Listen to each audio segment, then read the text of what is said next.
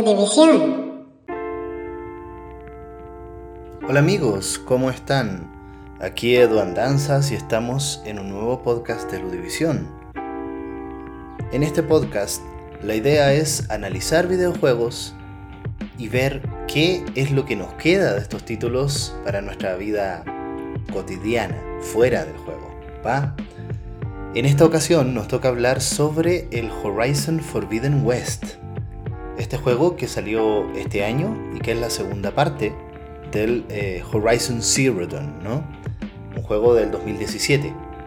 Eh, vamos a tomar la saga completa de Horizon eh, y bueno, les adelanto desde ya que vamos a tener spoilers nivel 2 del segundo título y spoilers nivel 3 del primer título. Les digo desde ya que cuando tú inicias el Forbidden West te va a hacer un resumen eh, con cinemáticas de 5 minutos que te spoilea completamente el primer juego. Así que si no han jugado el primer juego, eh, o, o, se comen todos los spoilers que hay ahí, o se juegan el primer título que está largo en todo caso, ¿no? Eh, de hecho, se agradece mucho el resumen que te hacen al principio porque eh, es tanta información y pasan tantas cosas que eh, de alguna manera se agradece el recordatorio, ¿no?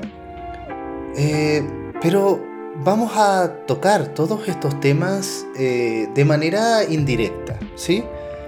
Porque en realidad lo que quiero plantearles tiene que ver con estas reflexiones generales, ¿no? De, qué pasa con este título. Ahora, en términos generales, eh, me parece un buen juego, técnicamente, sobre todo en el aspecto más visual.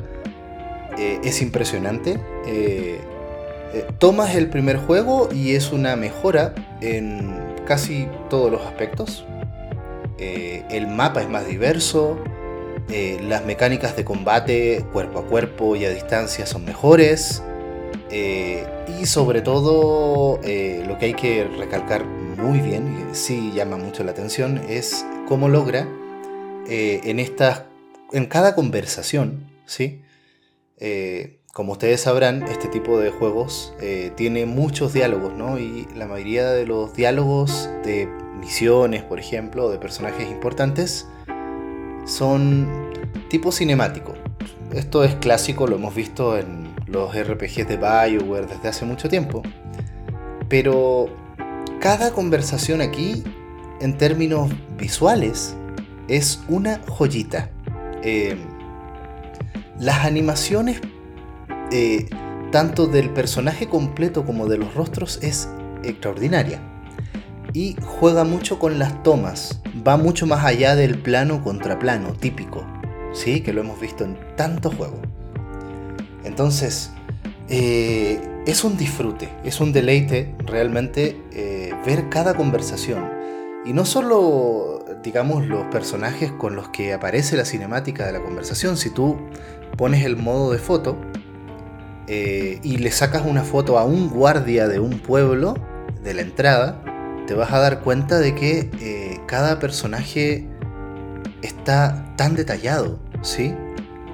Puedes tomarle foto con un, eh, con un lente, porque tienen una opción en el modo de foto de cambiar lente, eh, con un lente de, mucho aumento, una especie de teleobjetivo, donde puedes ver los detalles de la ropa de, de cada personaje. ¿no? Le, han sacado muchas fotos a y, y, salió toda esta controversia por el vello facial de Aloy, pero yo creo que esto simplemente es prueba de, lo impresionante que es eh, este juego a nivel visual.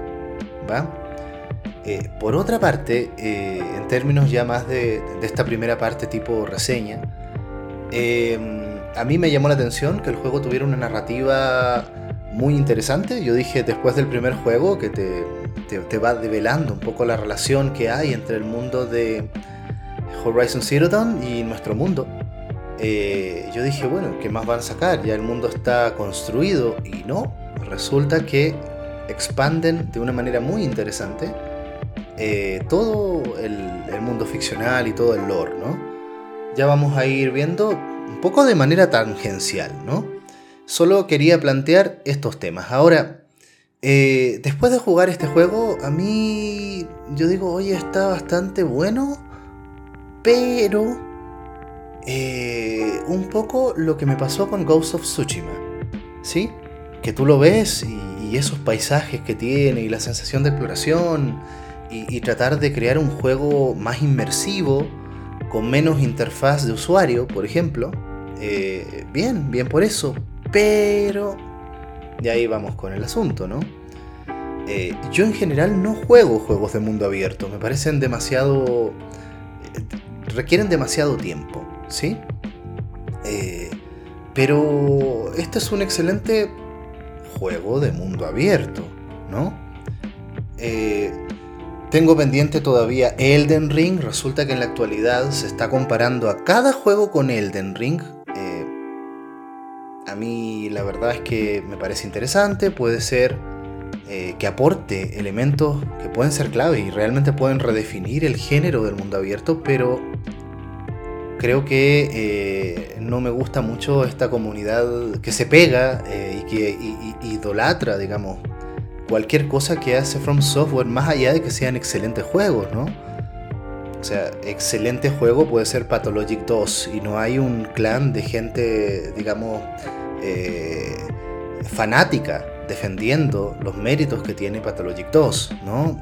o los méritos que puede tener Vampire, por ejemplo, me parece un juego interesante también.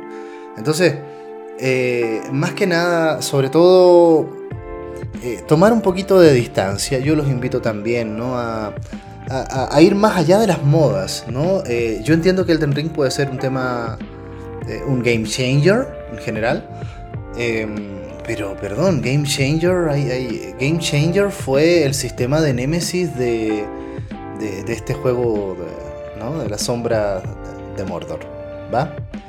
Entonces, más allá de eso, yo digo, ¿será que se está agotando el género del mundo abierto más allá de que puedas hacer un excelente juego de mundo abierto?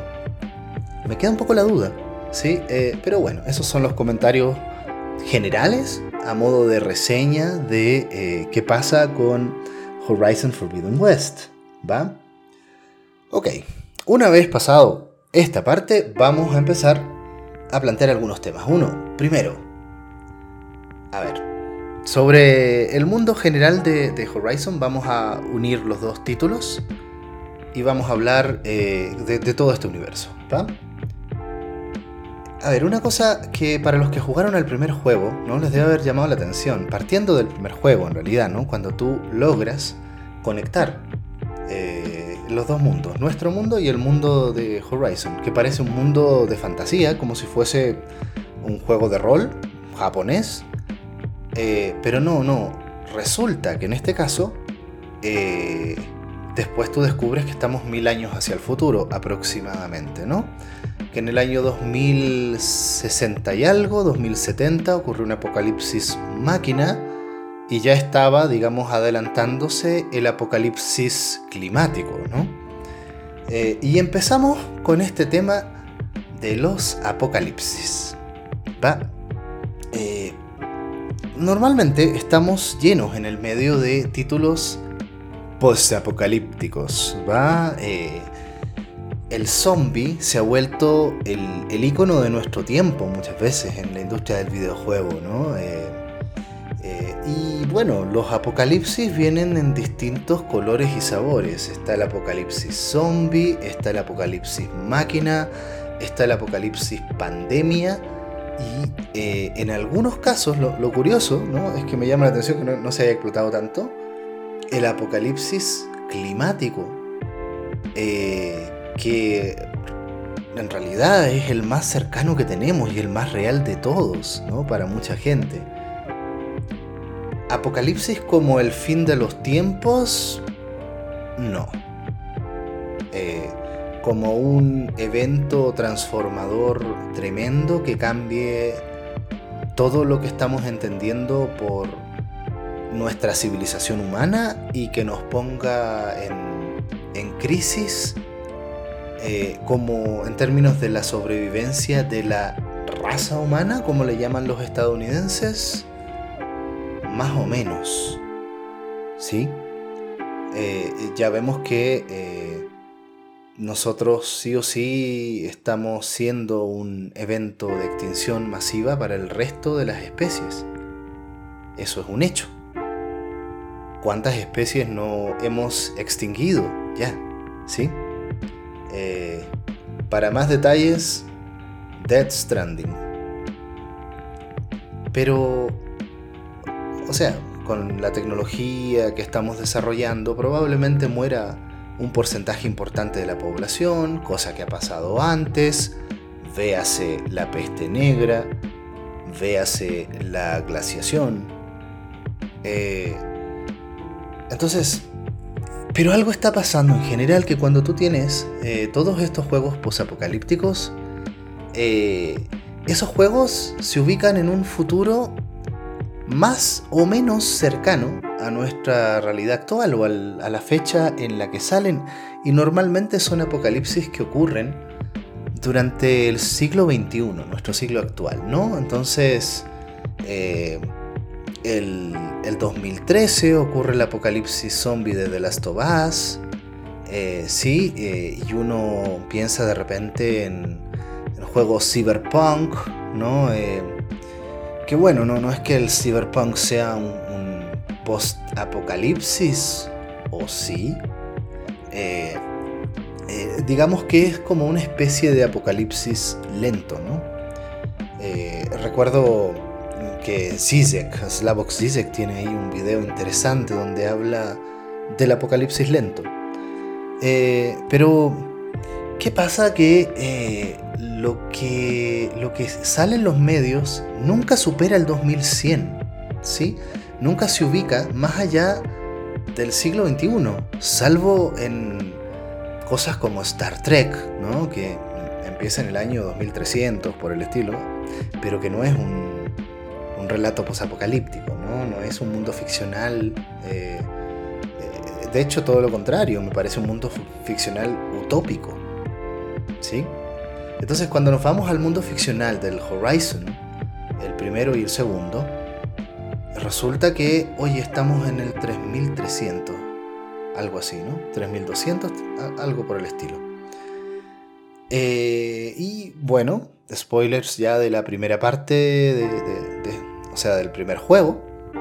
Eh, ocurrió una extinción masiva de la humanidad, ¿sí? Eh, todo el proyecto Zero Dawn, las máquinas pueblan el planeta y está todo el sistema de inteligencias artificiales eh, que estaban dispuestas, digamos, a terraformar nuevamente nuestro planeta eh, a través de eh, máquinas, ¿sí?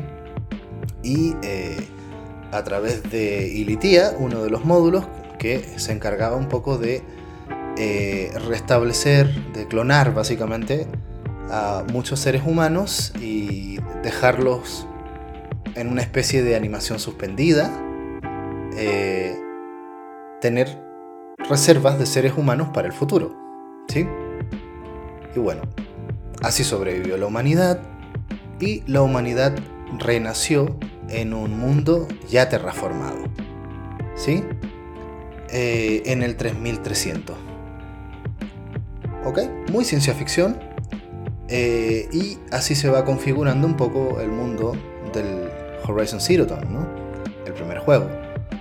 En donde, eh, claro, tienes sociedades tribales, eh, todos los seres humanos están en un estado de civilización como tal vez el de la antigua Roma, donde los Karja, por ejemplo, son el principal imperio que está aquí, pero uno podría imaginar también eh, el resto de los pueblos llamados bárbaros por los romanos como pueblos que tal vez no tienen este potencial imperial, pero pueblos con interesantes culturas, ¿no? Y sistemas de creencias y prácticas, ¿no? Entonces, ¿qué pasa? Que estamos eh, eh, en este potencial que tienen estos juegos post post-apocalípticos. Y el potencial es mostrarnos que, oye, ¿sabes qué? Creo que sí vamos a poder sobrevivir al siglo XXI. ¿No? Eh, eh, me acuerdo ahí de, un capítulo de Star Trek eh, Next Generation, donde el capitán Picard justo decía, aludiendo a la historia, porque estamos en el siglo 24, la humanidad apenas sobrevivió al siglo XXI. me parece súper interesante porque no estaba la crisis climática tan marcada, digamos, cuando se produjo esto, o al menos no era un tema, no era un tema, digamos, tan, tan vox populi, ¿no? Como lo fue en el 2000, 2010, 2020. y sí, la verdad es que apenas sobrevivimos, ¿no? En el mundo de Horizon eh, en general, ¿no? Pero me llama la atención, eh, y por eso creo que este tipo de juegos es tan llamativo y necesario, ¿sí? Los juegos post-apocalípticos, vamos a llamarles así, porque creo que necesitamos ver más allá del 2100, amigos, amigas. ¿Sí? Eh, creo que los seres humanos hemos vivido tanto apocalipsis ya, pero tanto apocalipsis, o sea, probablemente eh, la primera glaciación fue un apocalipsis helado, eh, la peste negra fue un apocalipsis plaga con una visión religiosa muy cercana al apocalipsis bíblico. Eh, probablemente la Primera Guerra Mundial haya sido vista por los contemporáneos como el apocalipsis, la segunda como el verdadero apocalipsis, la crisis de los misiles de Cuba como un apocalipsis nuclear. Entonces, a ver, ¿Cuál va a ser el último apocalipsis, estimados? ¿El de ahora? No, no, no, no va a ser el último. Eh, tampoco somos eternos, ciertamente, ¿no? Y es importante en el sentido aceptar que como especie vamos a llegar a un fin, ¿sí? Una extinción, en otras palabras, ¿no? Eh, vamos a poder pasar nuestras conciencias a sistemas inorgánicos de inteligencia artificial. Bueno, lo veremos, ¿va? Pero por lo pronto, eh, me gusta mucho el mundo ficcional de esta saga porque eh, nos dice, oye, mira, los Homo sapiens eh, tenemos una especie de segunda oportunidad, ¿no? Y, y, todo lo que es nuestro tiempo y todos nuestros logros tecnológicos, civilizatorios, en el mundo de Horizon está en ruinas. ¿Sí? está eh, y apenas distinguible en el primer juego. En el segundo como que desarrollan un poco más eh, eh, los escenarios de tal manera de que tú puedes ver, mira, aquí está Las Vegas, ¿va? Mira, aquí está el Golden Gate. y tú puedes incluso reconocer, porque además en el segundo juego ya hay personajes como, bueno, como la, propia Aloy o como Silence, que también aparece en el primer título, que son personas que ya tienen conciencia de toda la historia y que pueden conectar ese tiempo con, con nuestra época, ¿no? Eh, entonces, es súper interesante y súper benjaminiano además, ¿no? Este tema de, imagínate este computador en donde estoy grabando o tu celular ahí donde puedes estar escuchando esto, tirados en un lugar abandonado como basura, nuestros grandes logros transformados en basura y en ruinas. ¿Sí? Y, bueno, ¿qué es lo que nos queda un poco del imperio romano?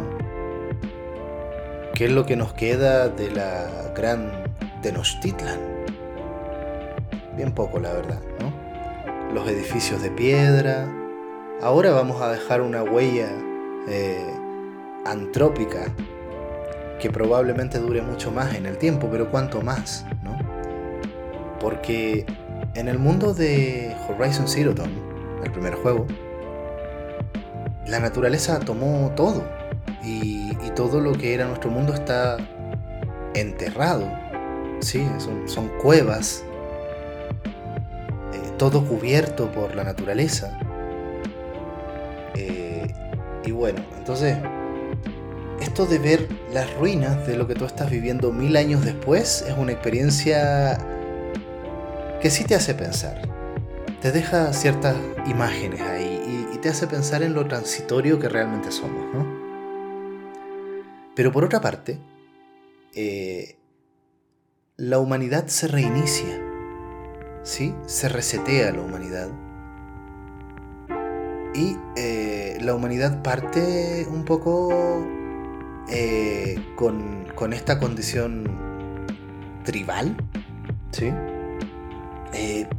Pero con una con varias diferencias, ¿sí? Respecto de lo que uno podría imaginar de las tribus de la antigüedad. Primero, eh, por supuesto, están las máquinas y los insumos que tienen, que se refleja mucho en los trajes que hacen, son hipertecnológicos, ¿no?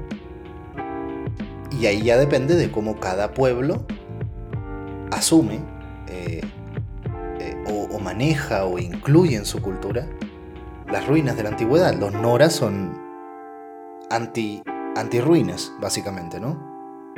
Todo lo que tiene que ver con los vestigios de los tiempos anteriores son lugares malditos. ¿no?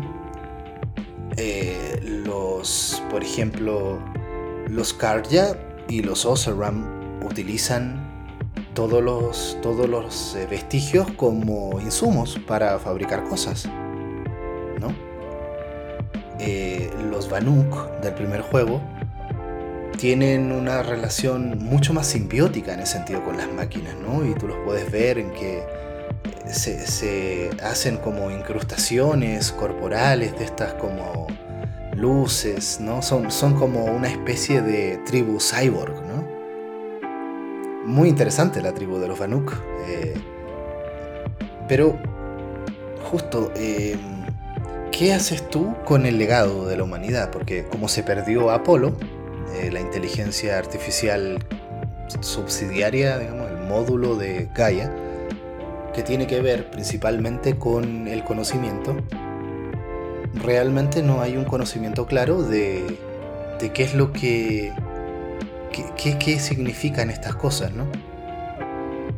Eh, lo mismo el, lenguaje, todo lo que uno puede ver ahí, ¿no? Yo sé que hay muchas licencias, ¿no? Por supuesto, ¿no? De suspensión de, la incredulidad. Pero para mí Aloy prefiero que sea Aloy, porque ¿por qué vamos a pronunciar en inglés? ¿Sí? Eh, en este reinicio. Mm, por otra parte, eh, la sociedad tribal. ¿sí? A, mí me parece que es un reflejo un poco de nuestra sociedad actual. Estamos bien tribales con esto de las redes, ¿no? Eh, bueno, pero todavía hay ciertos sistemas que persisten ahí que tratan de articularnos, como Facebook, qué sé yo.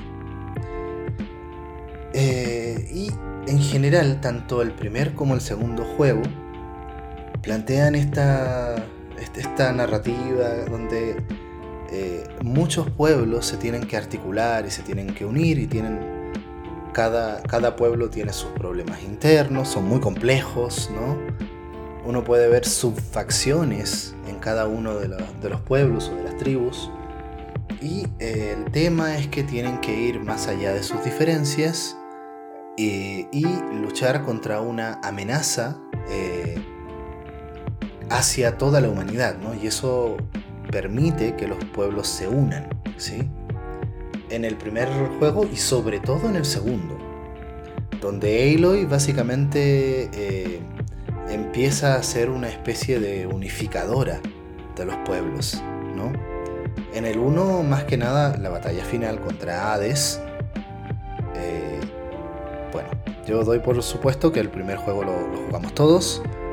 Eh, es en Meridian, que sería como la capital del imperio, Karja, en este caso, que es el principal imperio que, que de alguna manera, al igual que el imperio romano, empieza a unificar ¿sí? culturalmente muchos pueblos, aunque hay mucho odio y todo, pero bueno. Eh, pero aquí ya, ya se trasciende eso de, oye, vamos a defender a esta civilización, que sería como la más avanzadita que tenemos o la más extendida. No, aquí eh, Aloy va a ir formando una especie de equipo de compañeros eh, de todas las tribus. y las nuevas tribus que aparecen en el oeste prohibido. Em, entonces, eh, a mí me llama mucho la atención porque justamente el calentamiento global es un problema de todos los países en este caso. Y de las culturas occidentales, y de los chinos, y de los rusos. Eh, entonces, esa idea justo de unir a las tribus más allá de los, de los odios, porque los Tenact, una tribu guerrera, de, que además se dividen en varios clanes eh, en el segundo juego, odian a los Karja. ¿sí? Y los Karja no se atreven a meterse en territorio Tenact. ¿no? Eh, bueno, en el juego no hay muchos personajes Karja. Karja eh, salvo en la primera parte, en la intimidación, que es el límite del territorio Karja y la llegada a el oeste prohibido. Eh, está este personaje que es la cazadora, no recuerdo bien su nombre, la cazadora más famosa del primer juego y que aparece aquí con una narrativa y una historia secundaria de un romance bien interesante, por lo demás. Eh, sería, ¿no? pero lo que más nos vamos a encontrar, digamos, son eh, uno que otro personaje del juego anterior que, que va a tener algún rol ahí. En particular Varl, el único Nora, aparte de, de Aloy, ¿no? Y eh, muchos personajes de las nuevas tribus. Y eso va a ser finalmente lo más interesante del juego, ¿no? Ir viendo qué pasa con las nuevas tribus, cómo se relacionan y conocer. Eh, el tema antropológico es muy interesante ahí de, cómo tú vas eh, descubriendo las particularidades eh, específicas de cada tribu, desde la, la, cocina, porque ahora en muchos pueblos hay cocineros que te hacen la comida tradicional de cada tribu, solamente te las describen en un menú. Hubiese sido bueno verlas, ¿no? Como en el Final Fantasy XV, por ejemplo. Eh, pero no, aunque te las describen y tienes... Puedes tener una idea si te dedicas a leer, por ejemplo, las recetas, ¿no? Eh, de cómo es la cocina de cada uno de estos pueblos, ¿no? Eh, pero sobre todo las cosmovisiones, ¿no? ¿Qué pasa con los Utaru versus los Tenact? ¿Y qué pasa también a nivel interno entre las tribus Tenac del desierto, de las montañas y de las tierras bajas, que son los tres grupos, em, y están los Oseram, que están, son medios gitanos, medios nómades, y que están todavía, hay asentamientos eh, Oseram por aquí, por allá. Em, la historia de Las Vegas es muy, muy interesante y muy bonita por lo demás. A ver si al final hablamos un poquito de eso, pero justo tienes todo este tema de los pueblos. Eh, y, es muy interesante, a mí me parece, el mensaje de eh, cómo se unen estos pueblos. Aquí un tema eh, también muy interesante que se me pasó decir cuando estamos hablando de esto del reinicio de la humanidad y de las tribus a ver, es un reinicio, pero donde las nuevas tribus son bastante más humanistas, si se quiere ver así, que las antiguas tribus de, nuestra historia, ¿no? Eh, este juego, el primero en particular, fue muy eh, famoso en su momento porque mucha gente empezó a decir, este es un juego feminista o al menos es el juego más feminista que tenemos. No solo por el personaje de Aloy, ¿sí? que, no está sexualizado y que es una heroína y que su narrativa no incluye en el primer juego eh, elementos de romance. Eh, o sea, bueno, básicamente para mí Aloy es una heroína perfecta, eh, como Link, básicamente. Eh, de repente es demasiado perfecta y eso me desconecta mucho, ¿no? Eh, a mí me gustan los héroes más frágiles, los héroes eh, entre héroes y antihéroes, ¿no? por ejemplo, a Link tú no le vas a poder encontrar ningún defecto, ¿sí? salvo su inocencia. Lo mismo pasa con Aloy, ¿no? Eh, pero no solo Aloy, sino que la mayoría de los pueblos son, eh, aunque sean pueblos guerreros, como los Tenact, eh, hay varios temas que, llaman mucho la atención. Primero, las culturas de estos juegos son culturas interraciales todas. Entonces, eh, todas las tribus tienen personajes de todas las, entre comillas, razas. ¿no? tienen fenotipos negros, asiáticos, caucásicos, eh, nativo americano, eh, asiático, indio, de India. ¿no? Entonces, eso ya es muy interesante, ¿no? Porque estamos en, pueblos no racistas. El factor eh, del, racismo aquí no está. Los Tenak se burlan de los Utaru y les dicen campesinos por su estilo de vida. Y los Utaru consideran que estos otros son unos bárbaros porque, bueno, por su estilo de vida también, ¿no? no porque tengan tal o cual rasgo físico. ¿sí? Ahí hay una cosa interesante. Ahí hay un tema también que hace que estos pueblos sean pueblos un poco más humanistas. ¿sí? Entonces, mm, bueno, Aloy, por ejemplo, al inicio de este juego, ya es la salvadora de Meridian, ¿no? Em, y no la bajan de ahí y no la bajan de ahí y no la van a bajar en todo el juego, ¿eh? ¿eh? y va a seguir subiendo, subiendo, subiendo, subiendo, ganando más prestigio, más prestigio, más prestigio, para volverse una especie de salvadora de la humanidad, básicamente, ¿no? Eh, pues eh, eso no me gusta mucho. lo encuentro también muy narciso y un poco no sé, como si estuviéramos jugando un juego de la leyenda de Zelda, la segunda parte, cuando Link ya es un héroe reconocido en muchos lados y ahora tienes que enfrentarte al gran mal, por decirlo así. Em, bueno, ahora voy a empezar a hablar de algunos eh, aspectos de la segunda, del segundo tercio del segundo juego, ¿sí? Em, para quien quiera jugarlo, eh, también no, no voy a spoilear tantas cosas, una que otra cosita eh, por ahí y eh, por supuesto del final no voy a tocar nada. Lo único que voy a decir del final, así como abiertamente, es que es un final inconcluso. Digamos que surge una nueva amenaza, se presenta y deja todo listo para que haya un tercer juego. ¿Sí?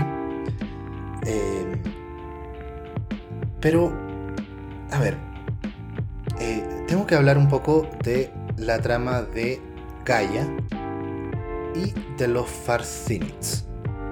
Eh, primero partamos por Gaia, ¿sí?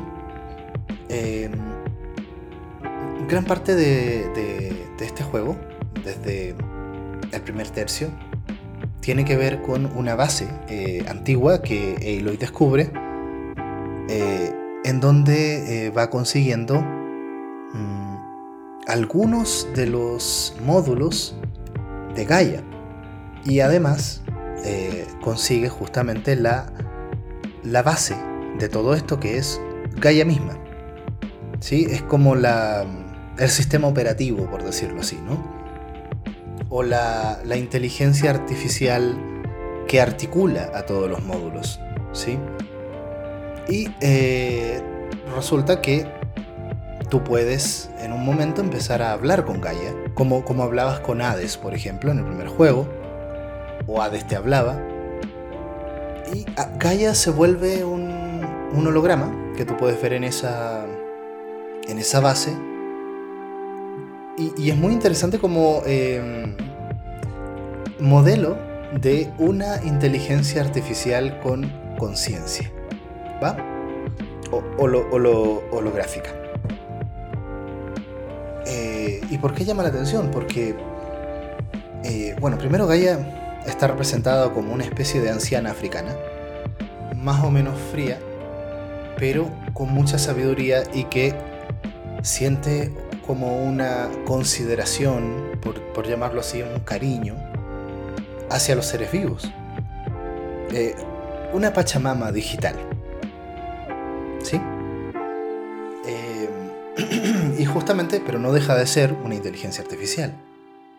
Y tú vas consiguiendo ahí los distintos módulos, ¿no? En, en quest principales. Eh, por ejemplo, tienes que conseguir los módulos de Ether, Demeter y Poseidón. Eh, Ether se encarga de la, mm, la administración de las atmósferas, ¿no? Eh, la regulación de las atmósferas. Demeter tiene que ver con la flora. Y Poseidón tiene que ver justo con la armonización de los mares. Entonces, eh, me hubiese gustado que tuvieran un poquito más de personalidad y que tuvieran también un avatar holográfico cada uno de los, de los dos módulos de la guía, ¿no? Eh, pero en realidad son bien técnicos, la verdad, ¿no? Ahora que lo pienso, eh, son, son módulos que lo que hacen es una función, digamos, regulatoria. hablan un poco cuando te los encuentras, ¿no? Dicen una que otra frase y ya. pero justamente Gaia es la conciencia eh, unificadora de todo esto y que básicamente es una protectora de la vida. Eh, muy interesante el personaje de Gaia. Eh, tiene, tiene su qué, tiene una... Uno termina queriendo a, a Gaia, aunque en realidad es un personaje bien neutro dentro de todo, ¿no? Una buena IA en ese sentido. Eh, y no, no quiere tampoco ser una inteligencia artificial demasiado humana. Aunque los seres humanos, de alguna manera, podemos tener esa capacidad a través de este juego de hablar con Gaia. ¿Sí? Eh, eh, eso es lo primero. Y lo segundo, que me parece más interesante, ¿no? ¿Sabes un poco de los Farsinit desde el que pasa es el primer tercio del juego. Se va a desarrollar mucho la historia de ellos en el segundo tercio. Y aparecen hasta el final del juego, básicamente. Y eh, son los malos de este segundo juego, ¿no? Eh, son, son lo que representa a la fuerza antagónica y, al mal, ¿sí? Los, los, plantean un poco así. Eh, entonces, ¿qué son los Farsinit? Ya hablan de ellos en el primer juego, ¿sí? Es una mm, iniciativa eh, paralela a Zero Dawn del siglo XXI tardío que eh, tiene esta misión de generar todas las condiciones para que un grupo selecto de la humanidad salga de la Tierra, se escape, sobreviva al apocalipsis máquina y ambiental y eh, se vayan a colonizar el espacio, ¿no? Y te dicen en el 1 que, ups, eh, la nave no funcionó, la Odyssey, eh, y murieron todos los Farsinit. Bueno, resulta que en el 2 te dicen no. Eso fue lo que los Farsinit le hicieron creer a los habitantes de la Tierra. El caso es que no murieron. Los Farsinit son de alguna manera una expresión de eh, los super ricos, del el famoso 1%, que se hizo muy famoso en, en el 2011 con los Occupy y con todos estos movimientos que hubo en ese año, ¿no? cuando se hablaba de somos el 99%, ¿no? y hay un 1% de la población mundial, que me parece, no sé cuál será el porcentaje real, pero me parece interesante a nivel simbólico, que son los que se benefician de todo este sistema. ¿no? Entonces, para hacerla como más eh, directa, son los super ricos. Eh, es Elon Musk, es Jeff Bezos, eh, está aludiendo un poco a lo que estamos viviendo ahora, ¿no? y resulta que los Farsinit sí tuvieron éxito y se fueron a colonizar un planeta similar a la Tierra en Sirio, ¿no? En el sistema de Sirio. Y eh, resulta que cuando vuelven los Farsini, porque aparecen los Farsinit de vuelta, eh, tienes a unos seres que son inmortales, invulnerables, bueno, amortales en realidad sería el término. O sea que no van a morir de viejos, pero pueden ser asesinados, si se dan las condiciones. O pueden morir por otras causas. Eh, pero son seres humanos inorgánicos, ¿no? Eh, justamente eh, algo hace que los Farsinit vuelvan a la, a la Tierra. Ahora con el plan de reterraformar todo para que sea un planeta adecuado para ellos mismos. ¿Sí? un planeta totalmente inorgánico. Un planeta que puede ser hermoso, pero que ya no va a, ser para seres vivos, orgánicos, ¿no? donde no, van a haber ni animalitos, ni plantas, ni nada. Entonces, eh, primero me llama la atención eh, esto de la crítica a los super ricos. ¿no? Eh, sobre todo porque mucha gente admira a Elon Musk. ¿Sí? Y lo que el juego te está mostrando eh, es que, oye, a ver, hay un problema de desigualdad aquí importante, ¿no?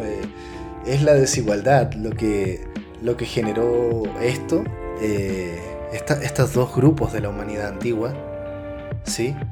Que serían, digamos, los que vienen de, de Ilitia, o sea, de Zerotón, y los Farsinit. Em, y y justo eh, me parece muy contemporáneo, eh, la visión que están planteando de, estos eh, villanos en general.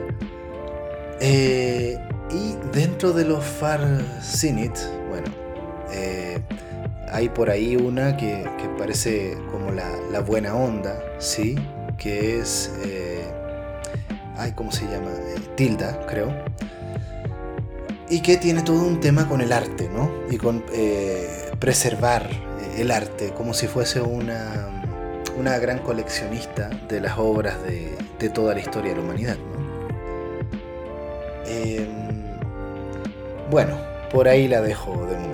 Ahora eh, no voy a desvelar otros, otros temas ahí de la segunda mitad del juego, ¿no? Hay, hay cosas muy interesantes, ¿no?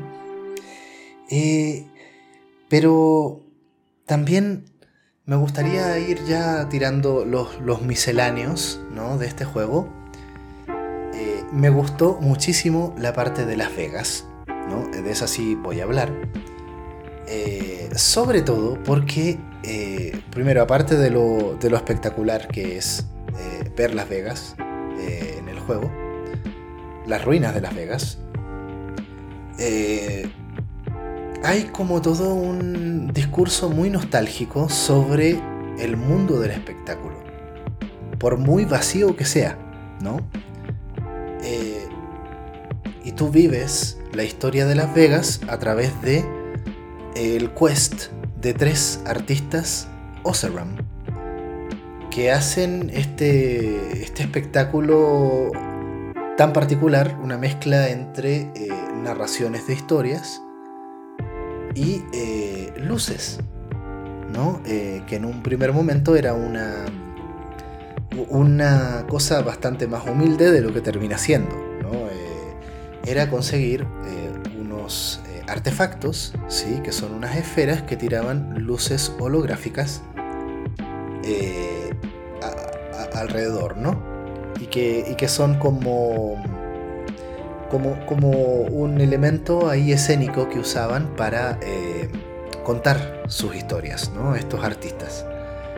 Eh, y sobre todo, el valor del espectáculo, ¿sí? Eh, y, entender un poco este tema de la magia, de, lo, de lo pop incluso, ¿no? Por, por muy destructivo que sea todo eso. O sea, entender algo como Disney.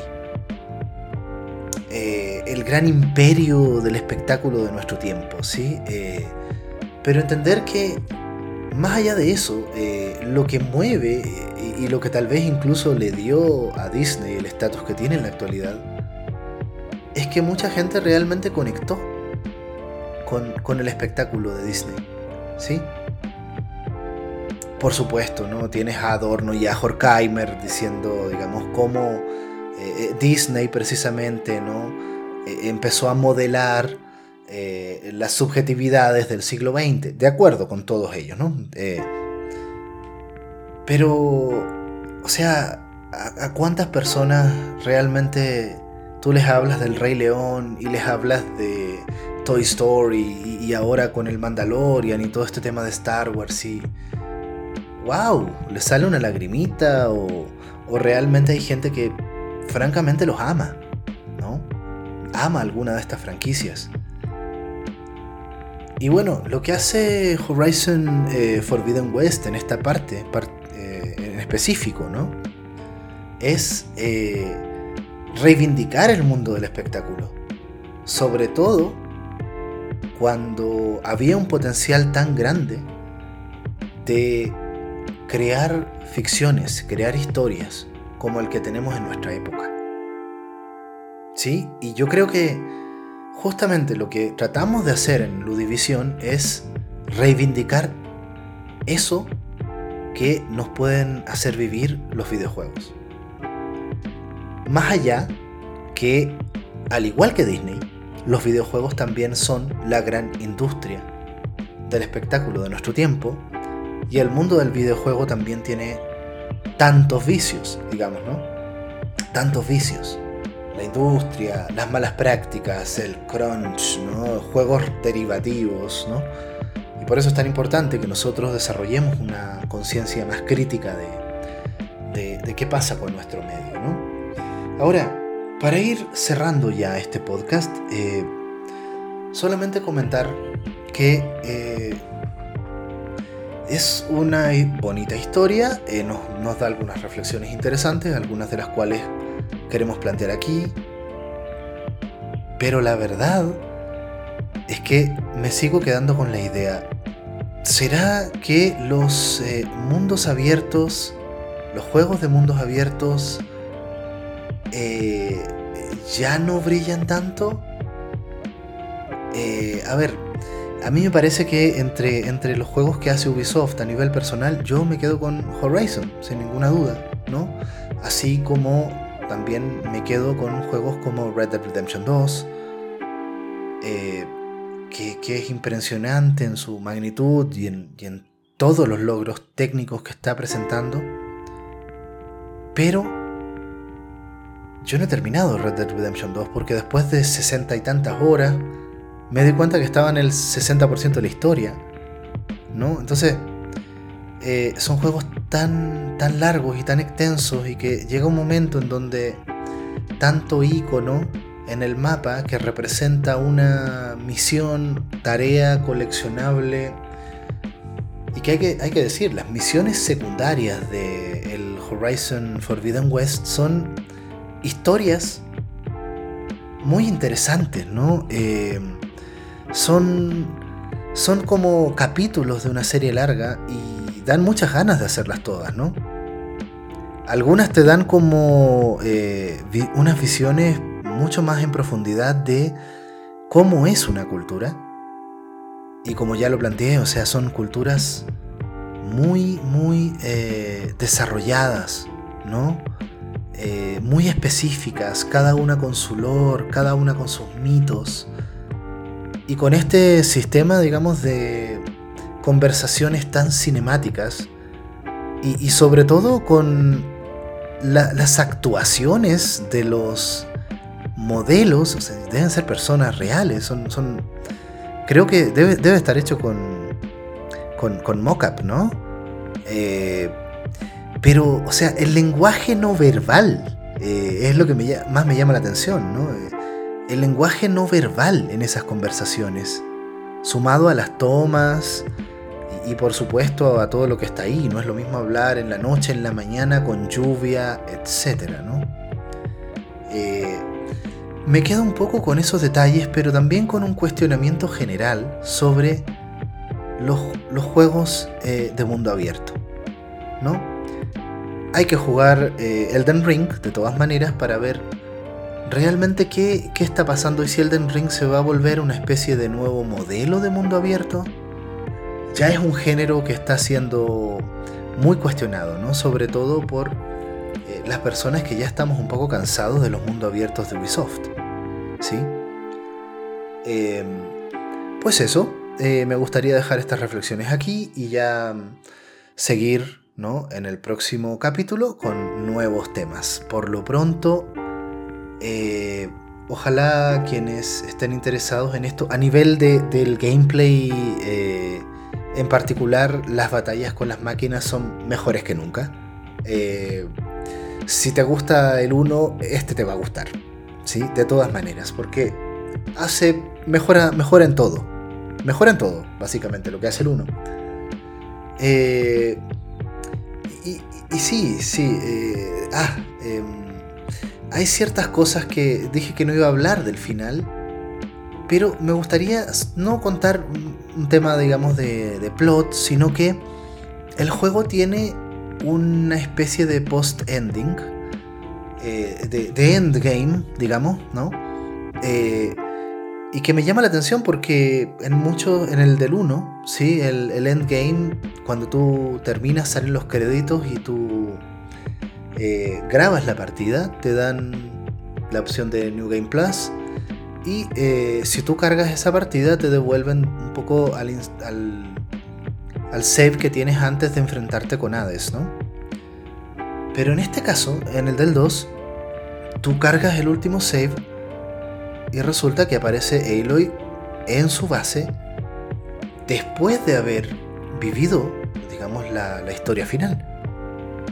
Y te, dan la opción de darte vueltas por el mundo, por supuesto seguir jugando misiones secundarias. Creo que aparecen nuevas misiones secundarias. Pero eh, muchos de los compañeros que te han seguido se devuelven a sus lugares y luego los puedes ir a visitar y tienen diálogos especiales.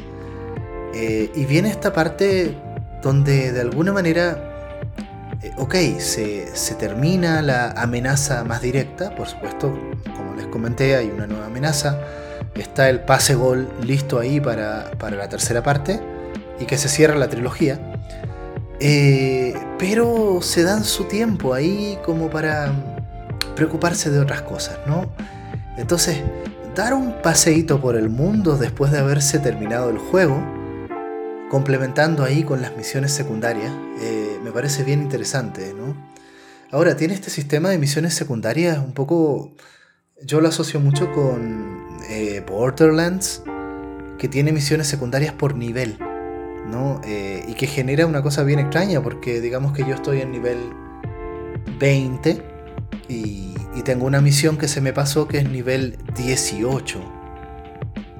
Eh, y tengo otra que es nivel 20 o 21.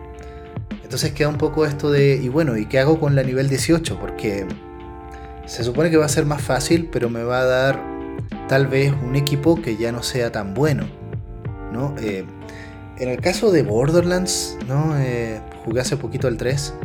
Eh, eso a mí me parece que está hecho para una rejugabilidad, ¿no? Nunca vas a poder jugar todas las misiones de un mismo nivel. Siempre se te van a ir quedando desfasadas algunas misiones. Y esto también pasa en Horizon, ¿no? En, en Forbidden West en particular, ¿no? Y en, bueno, en Zero Dawn también.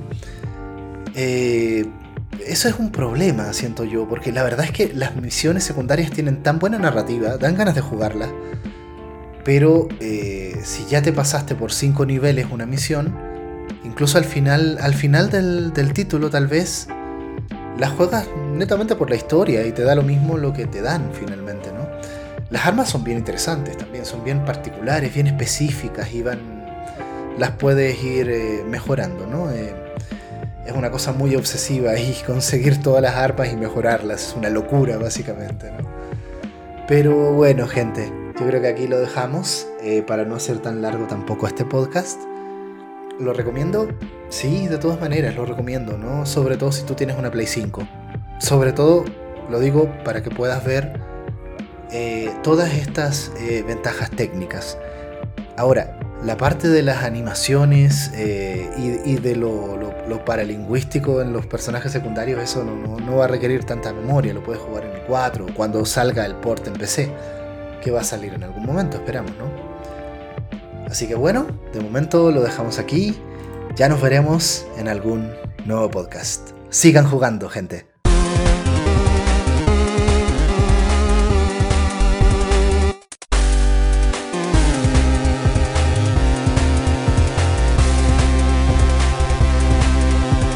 La división